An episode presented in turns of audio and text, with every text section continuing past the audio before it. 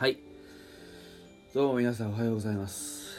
現在時刻は午前8時57分。9月9日土曜日になっております。あの中身としては9月8日のね振り返りを行いたいと思っております。えー、えー、フォックストロットの野球語りたいラジオ。本日もよろしくお願いいたします。昨日の分なんですけど。まああのなんて言うんでしょうね。だいぶがっかりしましたよ僕は。あのー、やっぱりまだうちのチームはこういうレベルなんだなっていうのが、まあ、如実に現れたなっていう、うん、本当に強い相手、ね、特にピッチャーで。そうい相手に対して、まあ、こういうふうにチンチンにされることってあると思うんですよ。平君ってのは本当にストレートも速いし、ね、あの変化球も一級品です。だからあの打ち崩せない。そういうことは容易に考えられます、うん、全然ありえます。だからそういったところでどうやって1点もぎ取るのか。そしてそのもぎ取った1点でどうやって勝ちに行くのか。っていうことができるほどの技術力はまだこのチームにはないんだな。っていうのが、まあ、よくわかる試合だったなって思います。まあ、要は本当にあの、チャンスらしいチャンスがまるでないっていう感じですよね。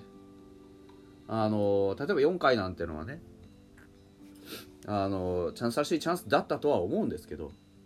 まあでもやっぱり案の定っていう感じじゃないですか。松本剛の今年の調子からしたらあの場面で打てる打てないっていうのはもうほぼないわけですよ。僕の感覚からするとあまあ打てないなって。うん。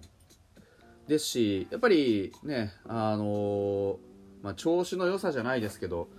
ここ最近のねバッティングを買われて、あのー、野村が4番に入りましたけどまあ案の定これも。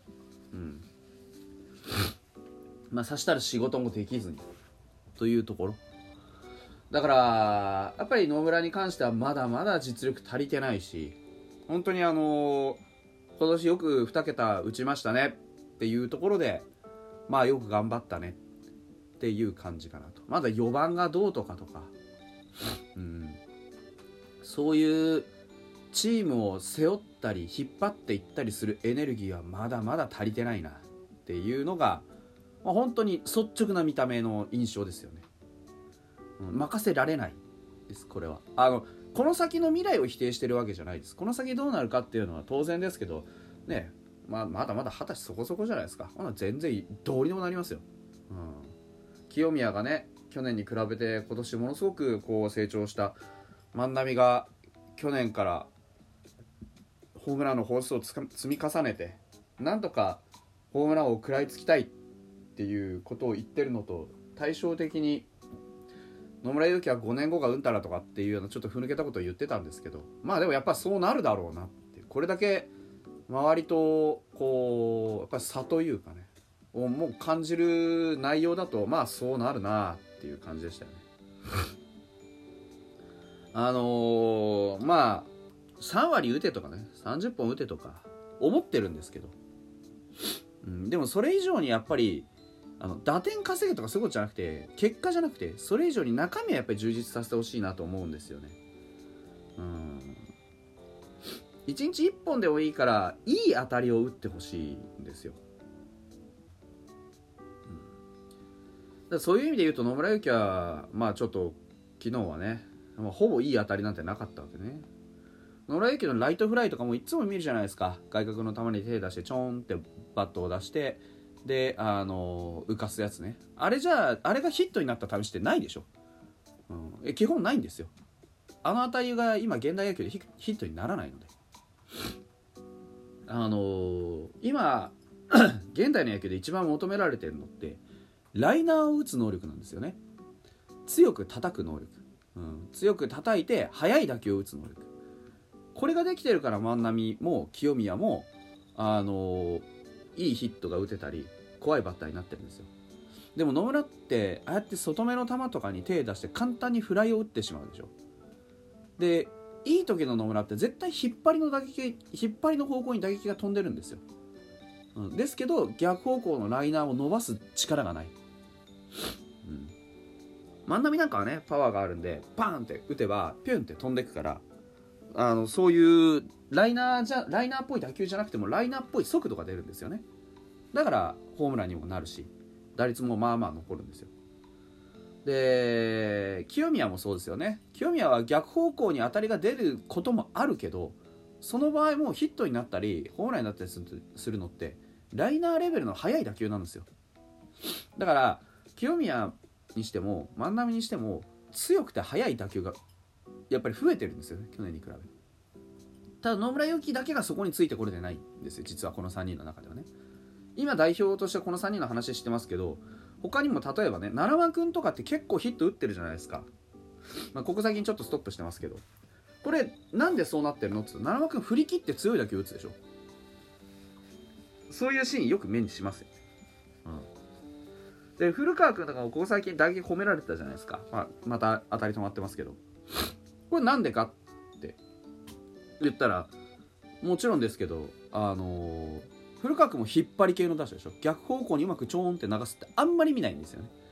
うまくちょーんって流した時も三遊間の間を鋭く抜けていくあたりなんですよ、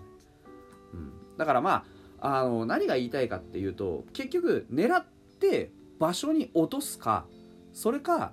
えー、速い打球でとにかく野手相手の守りが追いつけないスピードの打球を打つかのどっちかしか今そのヒットだったりホームランだったりツーベースだったりスリーベースだったりっていうのを打つ方法って選択肢がなくなってきてるんですよ。そこに対してピッチャーができることって球速上げることなんですよね。要は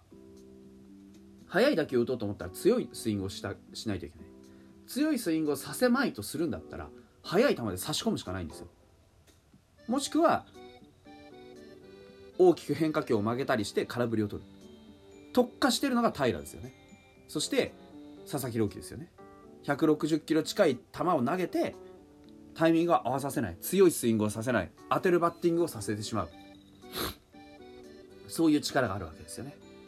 だからそういうバッターに対してじゃあ何ができるんだろうっていう選択肢をもっともっと突き詰めていかないといけないっていうのは思わせられる試合だったかなというふうに思いますね。1点あれば分かんなかったと思うんですよ。序盤もしくはうん、捉えれそうなタイミング？なかったわけじゃない。ゼロだったわけじゃないタイミングで何かができればまたちょっと違ったのかなと思います。やっぱりファイターズの選手は駆け引きだったり、えー、単純な技術だったりではもう完全に後手を踏んでるなっていう印象。先んじて平に布石を打たれてその布石に素直に引っかかってしまって打ち取られてるっていう印象ですよね。うまくない、上手にやってない。綺麗にやろうとしすぎて全部引っかかってるって感じですよね、うん、あの F1 とか見る方は分かると思うんですけどコースの通りに走っていったらバカを見るんですよね。きっちりコースの真ん中をずっと走っていったら綺麗に走っていったら1位になれるかってそんなことなくって。いかに設けられたコースの長さを短くするかっていうちょっと縁石に乗り上げて走ったり S 字カーブは真ん中を走っていったりとか。ね、少しでもスピードを下げないように走っていくっていうのがやっぱりねあのー、速く走るコツだと思うんですよ。みんなそうやってやってる中。じゃあ果たして真ん中を走る綺麗に走ろうとするチームが勝てるかどうか、ね、勝てないんですよね。だからそこなんですよね。いかに自分たちの点を取りたいっていう意思を通すかっていうところにまだまだ幼いものがあるなっていう。それを前半戦あの新庄監督はね自らの采配でいろんなことしてたんですけどこれだハッとしたんでしょうねどっかのタイミングでね。あこれ俺がこう思ってるからできてるけどこのまんまやってったら選手何も学ばねえなってなったんだと思うんですよ。要は全部指示出しちゃってるから。でも指示出しちゃってる中でできるっていうのと自分が打席の中で何考えるかっていうのは別じゃないですか、うん、だからやっぱりスクイズとかもなかなか使わなくなったしね、うん、っ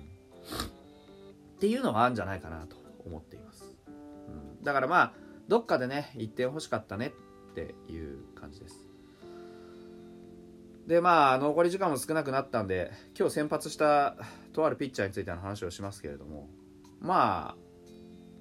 ここ数年来彼自身はねまあまあ苦しんできた中でうんまあ今年はね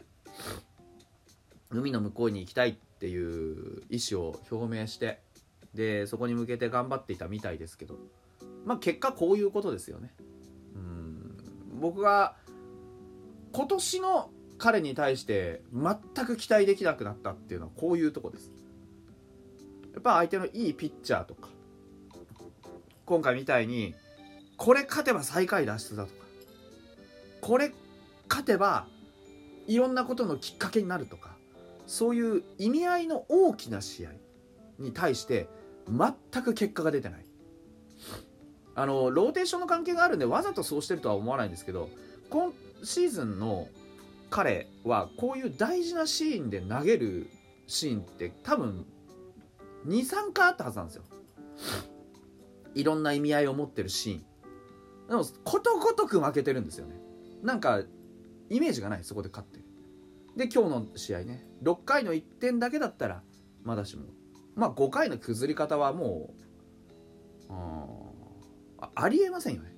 うん、やっぱちょっと今年の彼はチームを背負って戦うってことがまあできないレベルになってるんだなというのを感じたという試合でございました。今日も頑張ってほしい。